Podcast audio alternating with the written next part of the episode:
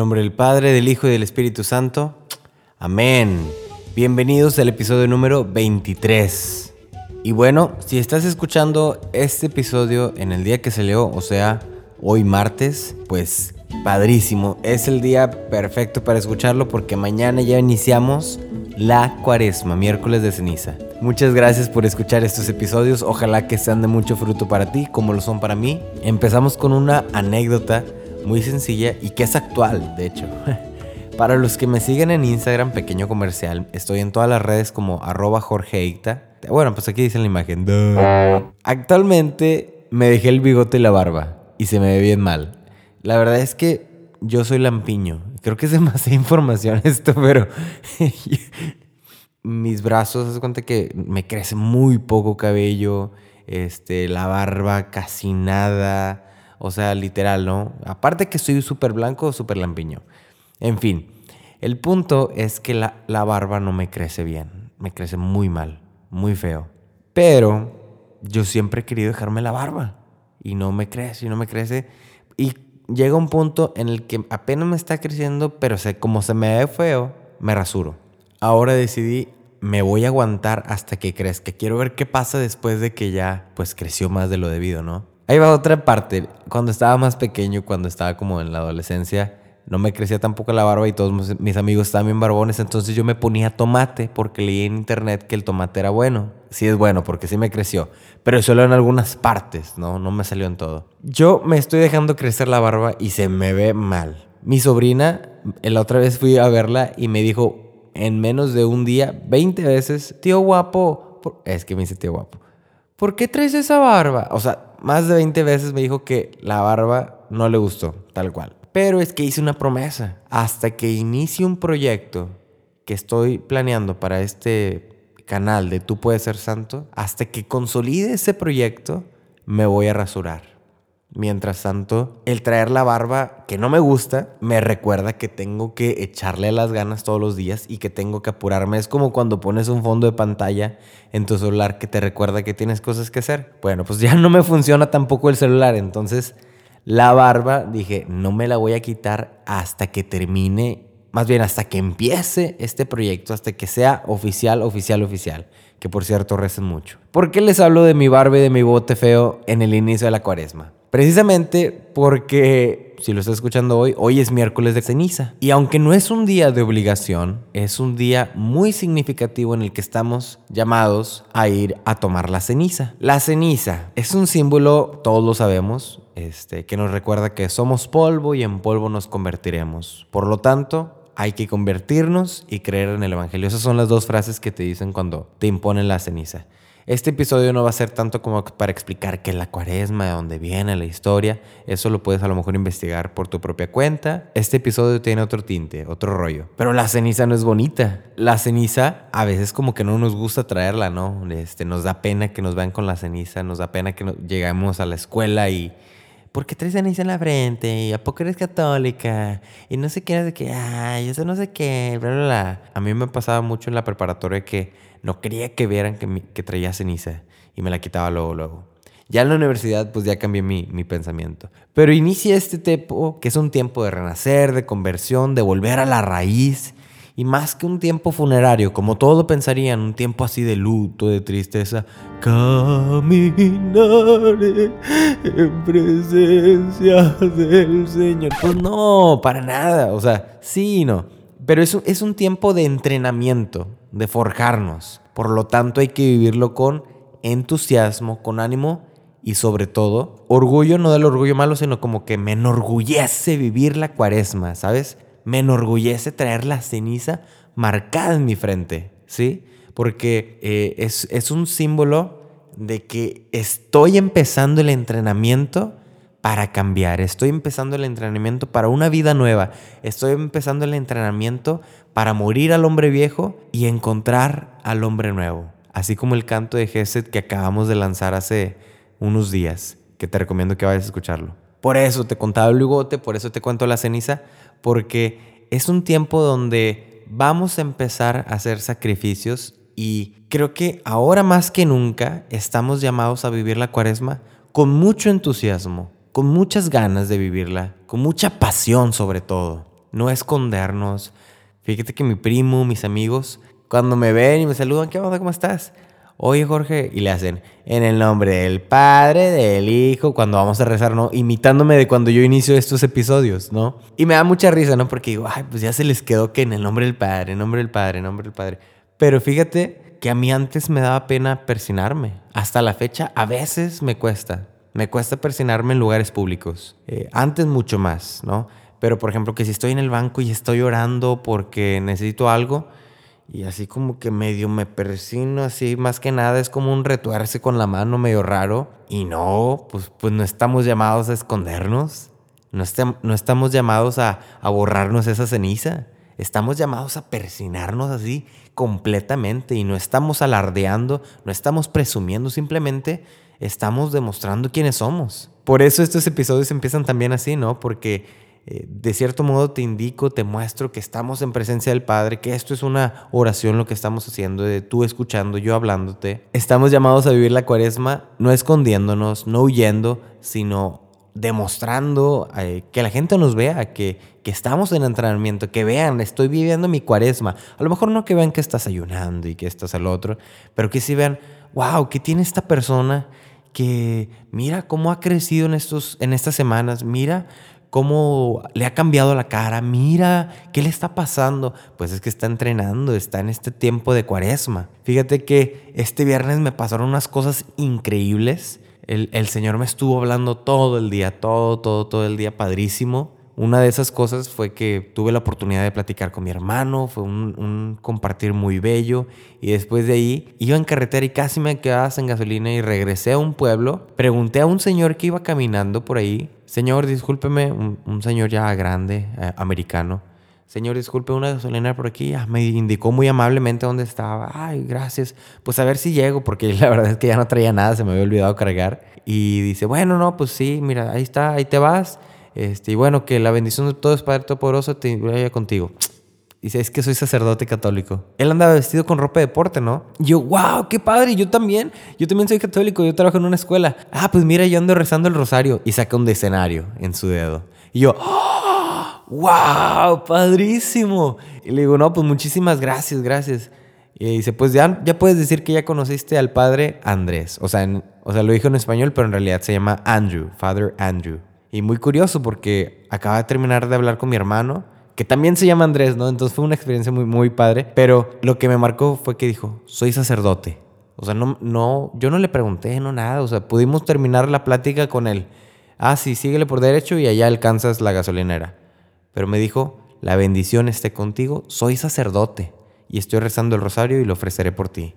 ¡Wow! ¡Wow! O sea, me, me voy explicando. A lo mejor sí tenemos esta, este constante legado de no alardear de lo que somos, de no ser como esos fariseos que oraban en público y que yo esto, y hago lo otro. Pero lo que sí es que no estamos llamados a negar lo que somos.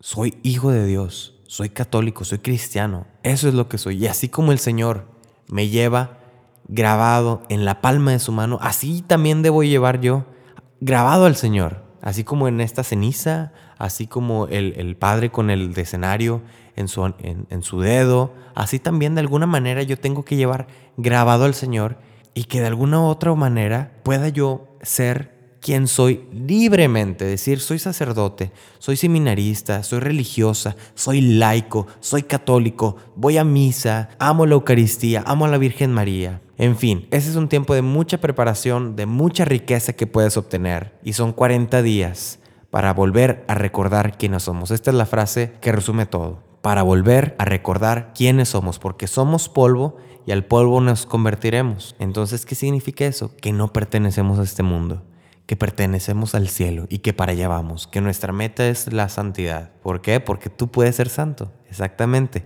Entonces, son 40 días para volver a recordar quiénes somos, convertirnos y creer en el Evangelio.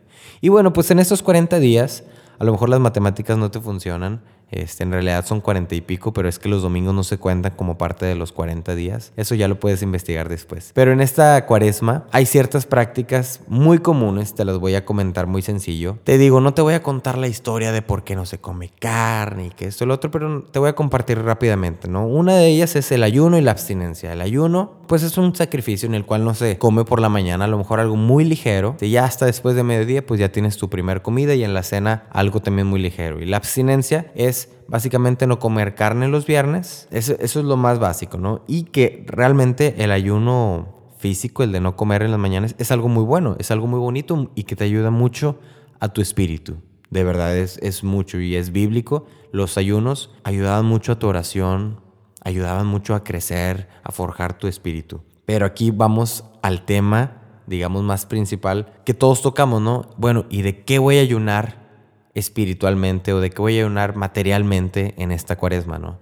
Y dice, no, ¿sabes qué? En esta cuaresma yo voy a dejar la coca. No, ¿sabes qué? En esta cuaresma, fíjate que como en año nuevo no logré cumplir mi objetivo de ir al gym, pues ahora sí, ah, en esta cuaresma voy a ir al gym. Y hacemos algo así, ¿no? Lo que yo te voy a sugerir, porque muchas personas me han preguntado, ¿y cómo funciona esto de los ayunos, de la cuaresma? Mira, vas a dejar algo, qué padre, súper, adelante, hazlo en honor al Señor por toda la gloria. Sin embargo, no dejes algo simplemente, voy a dejar los chocolates. Ah, pues qué padre, uy, qué chido. Y, y, en eso, ¿qué te benefició? No, pues que no comí chocolates. Ah, ok. Y luego, o sea, te quitaste los chocolates, pero ¿qué te añadiste? No, pues en lugar de chocolates comí cacahuates. Ah, pues chido.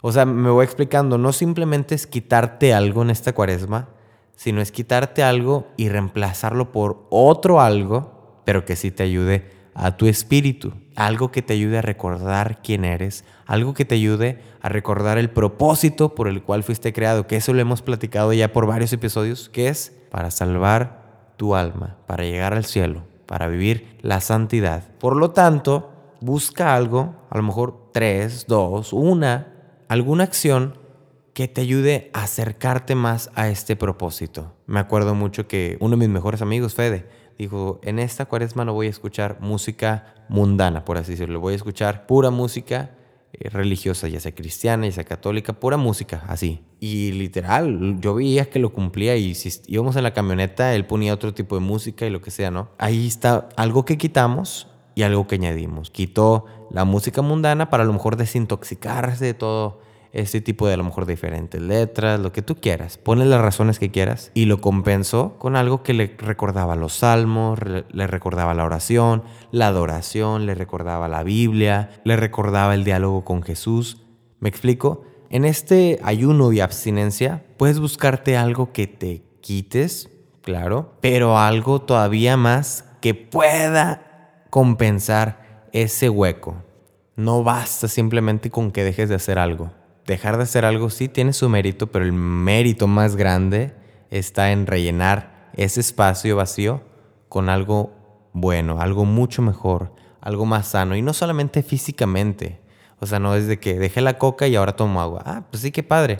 O sea, muy bien por ti. Pero busca algo que sane tu espíritu, algo que ayude a tu espíritu, algo que ayude a tu alma a limpiarla, a purificarla, a fortalecerla. La oración es indispensable. Yo creo que en todo momento de la vida del cristiano, pero en este momento de cuaresma es muy indispensable, ¿no? Ya dijimos el ayuno y la abstinencia, la segunda es la oración. Siempre tenemos la excusa que no tenemos tiempo para orar, que tenemos mucho trabajo, que somos universitarios, que tenemos la tesis, que tenemos el novio, que tenemos la familia, que tenemos esto y que tenemos lo otro. Y sí, Tienes toda la razón, no tienes tiempo. Sin embargo, esa no es su excusa. Date el tiempo. O sea, yo sé que tú no tienes tiempo, pero haz un tiempo. Eso sí puedes hacerlo. No tener tiempo no significa que no te puedas hacer tiempo. A veces no tenemos tiempo porque lo tenemos ocupados con cosas a veces que ni van al caso, ¿no? Que tenemos la tanda, que tenemos grupo, a veces hacemos metemos actividades nada más por meter por mantener nuestro día ocupado cuando a veces ni necesitamos estar ahí, cuando a veces ni somos indispensables, cuando a veces simplemente vamos para huir de la casa, para no evitar los problemas en familia, para lo que tú quieras, ¿no? Ve tu horario, ve tu día a día y ponte como propósito, todos los días voy a orar a esta hora. Todos los días voy a dedicar un momento para platicar con mi amigo Jesús. Y voy a dedicar un momento también para estar en silencio. Algo muy importante de la cuaresma es el silencio. El Señor se fue 40 días sin comer en el desierto. Si yo me fui a unos ejercicios espirituales de 8 días y dije, wow, y eran en silencio, dije, wow, súper padrísimo, ¿no? Imagínate el Señor que se fue 40 días en silencio también, pero al desierto. El punto es que el silencio, búscalo, atesóralo, deséalo, ese silencio. Necesitamos siempre un balance, si de entre tanto ruido, de entre tanta cosa, necesitas un momento de silencio. Y en ese momento de silencio, créeme, todos los pensamientos más bizarros que puedas imaginar van a venir a tu cabeza. Tenlo por seguro. Pero para eso es este silencio. Para que en ese silencio puedas definir, esto no soy yo. Esto que estoy pensando no viene de mi corazón. Esto que me está saliendo es una tentación del demonio. Esto que estoy pensando no me define, no es lo que yo creo. Por lo tanto, Señor, arrebata estos pensamientos de mi cabeza. Quítame estas cosas. Ayúdame a mantener mi mente a ti. Ayúdame a pensarte solamente a ti. El silencio, hermanos. El silencio es algo bellísimo. Yo soy músico y la música se compone de varios elementos, ¿no? Una son las notas y uno son los silencios. Y para que haya esta melodía, esta sinfonía, se requiere notas y silencios, notas y silencios. Si no, toda la música sería pura nota, nota, nota, nota, nota, nota, y no habría descansos. El silencio es una parte muy importante. Por lo tanto, en esta oración que vas a buscar, que vas a buscarte el tiempo, busca un momento a solas con el Señor. Ahí tu Padre en lo secreto te escucha. Él está contigo así sea en la noche, así sea a las 11 de la noche, a las 12 de la noche, ya, busca tu momento y di, este es mi momento de oración, de silencio, no te vas a quedar dormido como los apóstoles. Busca tu momento y medita, contempla. Van a salir cosas que a lo mejor no te van a estar gustando de ti y preséntalas. Dile al Señor, bueno, mira, esto no soy yo, esto sí soy yo y qué pena me da, pero ayúdame a corregirlo, a convertirlo, a sanarlo. El tercer elemento es la caridad. La caridad, al igual que el adviento, es algo muy indispensable en este tiempo. Es ayuno y abstinencia, es oración y es caridad. A veces vivimos tan ocupados y tan distraídos que a veces se nos olvida que Jesús se encarna en el necesitado. También está ahí. Lo vemos a Jesús claro en la Eucaristía.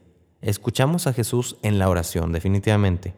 Pero Jesús se encarna en el hermano en el necesitado, en el que te limpia los vidrios, en la señora que te pide dinero, en la que te vende chocolates, en la señora que llega contigo y te dice es que mire mi esposo está enfermo y tiene cáncer, bla, bla, y te empieza a decir un choro, pues también en esa señora está. Por lo tanto, vamos a procurar hacer un esfuerzo mayor para hacer estas obras de caridad. Fíjate que mi terapeuta una vez me dijo que a mí personalmente me hace falta mucha empatía, que yo soy muy dado a dar soluciones, pero no conectar con la otra persona. Entonces, digo, yo, yo estoy trabajando en esto, pero te lo paso al costo. Si tú vas a hacer una obra de misericordia, no la hagas simplemente por solucionar el problema o por hacerla. Trata de hacer esta empatía con la otra persona. Hola, doñita, ¿cómo se llama? ¿Cómo le va? Ay, mire, Estelita, ¿cómo? ¿A poco? No me diga. Pues traigo 20 pesitos, ¿cómo ve? Oiga, ya comió, ya cenó mire, aquí le va una coquita, ay, ¿sabe que Véngase para acá porque mire, ya se está poniendo nublado, mire, le regalo este paraguas, a lo mejor le puede servir, ¿no? Así, haz empatía con las personas, ¿no? Platica con ellos, intégrate a su vida. A lo mejor se les va a olvidar de ellos quién fuiste tú, pero a ti no se te va a olvidar, te lo puedo asegurar. No se te va a olvidar de esa vez que ayudaste a la señora Estelita, a la señora Lupita, al niño Juanito, a quien sea. No se te va a olvidar. Acuérdate, Jesús se encarna en el necesitado. Ahí lo puedes encontrar. Si estás buscando a Jesús y dices, es que no lo escucho en la oración, y es que voy y no lo encuentro, y es que me distraigo en misa, encuéntralo ahí. Ahí está también. Ahí lo puedes encontrar. Fíjate que me acordaba mucho del proceso de una espada. Yo la verdad tampoco sé hacer espadas, pero me puse a ver en YouTube. Y entonces el proceso de hacer una espada está súper interesante. El metal, primero que nada, lo funden a una temperatura altísima, altísima, que qué bárbaro, o sea, yo creo que si lo tocas con el dedo se te derrite el dedo. Y entonces dice que si tiene mucho porcentaje de carbono, la espada se vuelve muy flexible, muy frágil, muy débil. Sin embargo, si tiene poco carbono y tiene más metal, esta espada se hace rígida y fuerte. Entonces, una vez que ya llegó pues el metal a cierta temperatura, este, lo sacan, lo vierten, le dan la forma, ¿verdad? Tiene unos moldes bien interesantes. Y viene la parte dolorosa, porque con un martillo, un martillo acá especial, le dan golpes, paz y paz, paz, y luego lo vuelven a meter al fuego, otra vez, y luego lo vuelven a sacar, y vámonos, otros golpes bien macizos, y otra vez al fuego, y otra vez a los golpes, y otra vez a la caldera, y al golpe, caldera, golpe, una y otra vez hasta que se le da la forma a la espada, ¿no? Con esos diseños, con esos grabados bien bonitos. Y el proceso final, te lo estoy resumiendo mucho, ¿no? Pero el proceso final es que esta espada, así como está con el calor, con toda martillada, todos los golpes, se mete así en baño frío a un recipiente de agua o con aceite. Y ahí todo lo que está dentro se une. Todo lo que está, todos los elementos del, del metal se unen, se ligan, se comprimen, por, por así decirlo, y ya, quedan. Y ya después siguen los toques, ¿no? Pulirla, este, sacarle filo, ponerle lo demás, ¿no? ¿Por qué te cuento esto? Porque me recuerda mucho el proceso este de, la cuaresma, ¿no? A veces va a estar canijo porque va a ser golpe tras golpe, y al fuego y al golpe, y al fuego y al golpe. Sí, a lo mejor el Viernes Santo va a ser ese baño en agua donde dices, ah, o sea, imagínate de calor a frío, a ser una cosa donde todo por dentro se te comprime, y ya después de eso, ya, la espada bien bonita y la empiezas a pulir. Pues así es este proceso de cuaresma, ¿no? Vas a encontrarte con golpe tras golpe. Aquí cabe la, la pregunta, ¿no? Por lo tanto, ¿qué planeo hacer en esta cuaresma para recordar quién soy? O sea, en esta frase de soy polvo y a polvo me convertiré. Por lo tanto, pertenezco al cielo. ¿Qué voy a hacer en esta cuaresma para lograr recordar quién soy? ¿Qué acciones concretamente me van a acercar a lo que Dios quiere para mí? Me explico, quédate con estas preguntas que te pueden estar ayudando no todos los días. A ver, lo que hice en este día, San Ignacio propone que en las noches hagas un, un examen de, de conciencia, ¿no? No tanto así como para confesarse, sino un examen de lo que hiciste el día, ¿no? Y ahí pueden entrar estas preguntas. Bueno, en este segundo día de cuaresma, en este octavo día de cuaresma, ¿qué hice en el día? No, pues hice esto y esto y esto. Me acercó a recordar el propósito por el cual fui creado, me ayudó a recordar que soy polvo y que polvo me convertiré, que este lugar no es el lugar definitivo, sino que el cielo es el destino final, estoy llamado a vivir en santidad con el Señor. Todos los días, este, aparte de tu oración, aparte de tu silencio, este examen, ¿no? Y al siguiente día, bueno, pues ya le apuntas en tu cuadernito, en tu celular, que fallé en estas cosas, mañana vamos otra vez a los golpes al fuego para moldear esta parte en específico para estar listo para la Pascua. Y te decía que platicamos que el evangelio de, este miércoles de cuaresma decía que tu mano izquierda no sepa lo de la derecha, ¿no? Y que si vas a orar, ora en lo secreto. Y que te perfumes la cabeza para que nadie vea que estás ayunando. Claro, claro, definitivamente. O sea, no vamos a ir alardeando de que, ay, me duele la panza. ¿Por qué? Ay, es que estoy ayunando por el Señor, por la salvación de mi alma. Pues no, no. Tampoco, digo, no, no, no. No se trata de ser el drama de la vida, ¿no?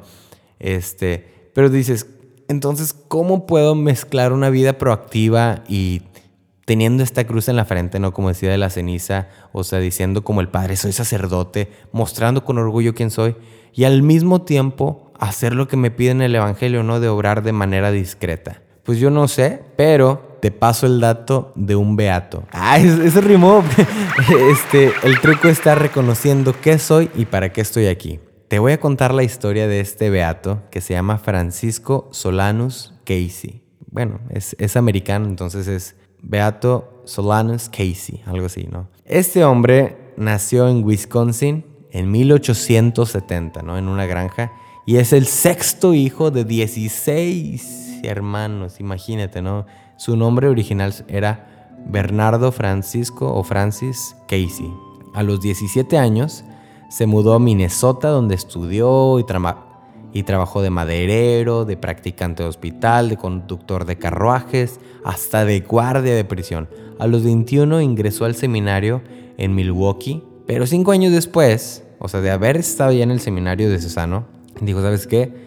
los estudios de Cesano no son para mí. Me voy a ingresar a la orden capuchina, o sea, de franciscanos, en Detroit, en Michigan, en 1896, donde le asignaron el nombre de Fray Solanus Casey. Es por eso que ya no se llamó Bernardo, sino Fray Solanus Casey. Pero aquí va el asunto, aquí es donde la historia se pone bien chimenguenchona. Debido a que su nivel académico no era muy alto, sus superiores lo ordenaron sacerdote simplex. O sea, Solanus Casey no era la persona más inteligente que tú creas, ¿eh? Era a lo mejor, pues te digo, nació en una granja con 16 hermanos, bueno, 15 hermanos. Probablemente no tenía muchos estudios, no tuvo acceso, entonces pues no era la persona más dotada de, de inteligencia. Sin embargo, lo ordenaron sacerdote, pero lo ordenaron sacerdote simplex. ¿Qué quiere decir esto? Que tenía todas las facultades del sacerdocio, pero no podía ni confesar ni predicar homilías. De cuenta que tenía la, la versión gratis o la versión de prueba del sacerdocio.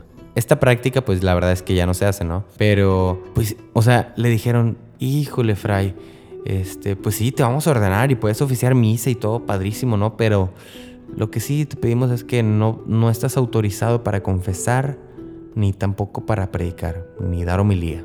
Ay, sí, la verdad es que no podemos tomarnos el riesgo, ¿no? Haz de cuenta, ¿no? Casi, casi. Pero pues la verdad es que para él no fue problema porque él dijo, yo solo deseo cumplir con lo que me asignen. Lo que me pongan, yo voy a cumplir la voluntad de Dios. Vámonos.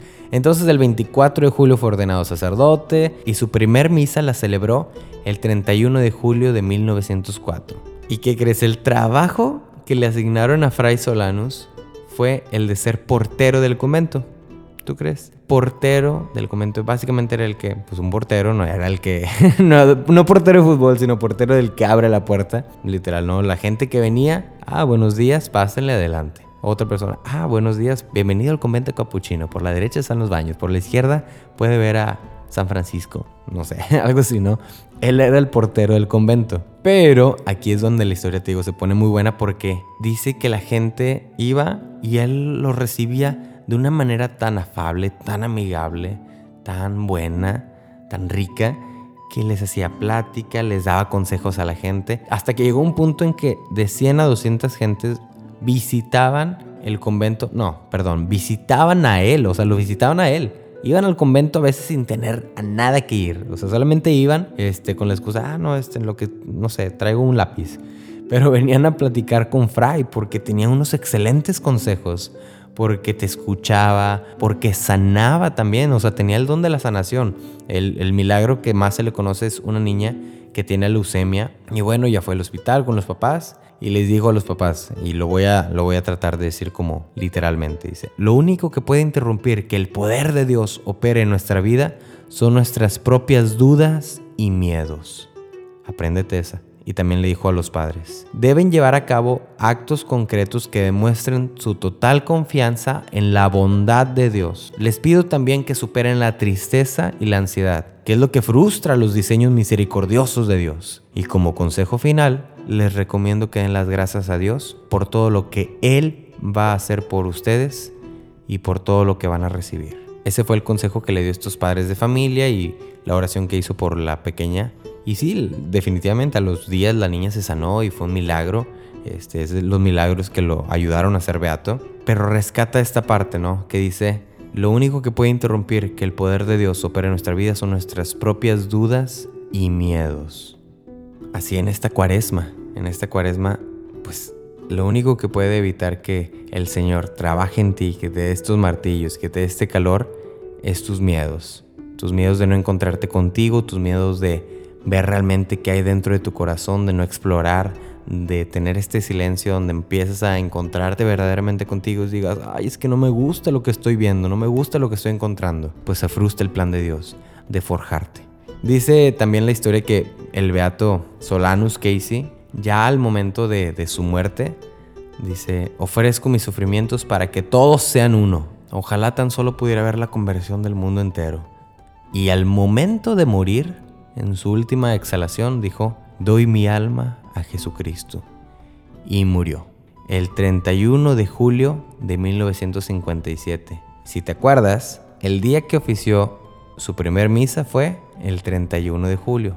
Y el día que murió fue el 31 de julio. Wow, qué coincidencia, ¿no? Qué regalo del Señor. Que el día que Él tuvo la oportunidad, la gracia de, de poder transformar pan y vino, ese mismo día, pero 50 años después, 53 años después, el Señor lo llamó a vivir la morada celestial. Pues esa es la, historia de, de Solanus Casey, ¿no? Es una historia simple, es una historia desapercibida, ¿sí? Es una historia, incluso hasta la gente podría decir aburrida, o sea, ¿qué? Y ya, fue todo lo que hizo, simplemente ser portero, ¿sí? Pero estaba donde tenía que estar, esa es la clave, estaba donde tenía que estar, donde Dios le pedía, ahí estaba Él. Y aunque le dijeron, no puedes hacer esto y no puedes hacer lo otro, dijo, bueno, no lo puedo hacer, me dedico a lo que el Señor me pida. Aunque no sea, digamos, lo más padre, lo más bonito, pues ahí voy a estar de portero. Y eso lo santificó. El ser portero, te digo, la gente iba, la gente tiene testimonios de todos sus consejos, de cómo desde el comedor mientras servía sopa, daba consejos, platicaba y no terminaba hasta que despedía a la última persona. Y es que así es esta cuaresma, ¿no? Este es el mensaje que te quiero compartir en este episodio. A veces tenemos que llevar con nosotros cosas que no nos gustan, tenemos que pasar por situaciones que a lo mejor no son bonitas, pero es lo que más nos acerca a ser quienes somos o quienes debemos de ser. Estar donde Dios me pide. En esta cuaresma, pues hay que estar, hay que hacer acto de presencia en cuaresma, ¿no? En, en este ambiente cuaresmal. O sea, no te alejes de la cuaresma. El Señor te está llamando a ti a que vivas con pasión, con valentía, con firmeza esta cuaresma. Que no te escondas, que no la niegues, que no te aburras, que no te dé flojera. Estos 40 días no son más que un mensaje de esperanza, de que podemos llegar a la santidad y que es una invitación a hacerlo. Por lo tanto, porta este miércoles con orgullo tu ceniza en la cabeza. Haz estas prácticas cuaresmales con orgullo, con alegría. Sí, voy a ayunar y voy a dejar esto y voy a dejar lo otro. Y aunque me estoy muriendo de hambre, voy a hacerlo. Voy a hacerlo. Y, ok, soy vegetariano, no puedo comer carne. Pues deja otra cosa. Ayuna de algo más. Pero adéntrate en este, en este entrenamiento, en esta práctica, ¿no? Y sí, probablemente durante el resto del año, híjole, a lo mejor se nos olvidó ya la cuaresma. Bueno, pues vamos a seguirle, ya encontraremos la manera, ¿no? De seguir adelante con estas prácticas, pero por lo pronto, adéntrate con muchas ganas, con mucha alegría en este tiempo de cuaresma. Graba en tu corazón que eres de Cristo y que no perteneces a este mundo. Así como el Señor te tiene grabada en la palma de su mano, así tú también, grábate que eres católica, que eres católico, pero sobre todo que eres hija de Dios, que eres Cristo y más que nada, que no eres de aquí, que eres polvo y en polvo te convertirás porque tú perteneces al cielo. Amén. Pues muchísimas gracias por haber escuchado este episodio. Que tengas una excelente cuaresma. Felicidades. Ya inició, ya va a iniciar mañana la cuaresma. Vamos a echarle ganas. Cualquier cosa, aquí estamos. Escríbeme. Ahí está mi username para que me escribas en todas mis redes, Twitter, Facebook, Instagram. Y aparte, si te puedo pedir un favor, es que reces por este proyecto que ya quiero terminar, porque ya me quiero rasurar. no, no es cierto, pero sí, no es cierto. Reza por, esta, por este proyecto. Ya casi, ya tengo una parte del proyecto, así que yo creo que mañana me voy a rasurar lo que es la barba. La pura barba, me voy a dejar el bigote. Y ya cuando lo tenga completo, ya me rasuro completamente. Muchísimas gracias, no te olvides de compartir estos episodios, pásalos por WhatsApp, ponlos en Instagram, ponle tu frase favorita, etiquétame y bueno, estamos unidos en la oración. Dios te bendiga. Levántate con tu fuerza y gloria, Señor.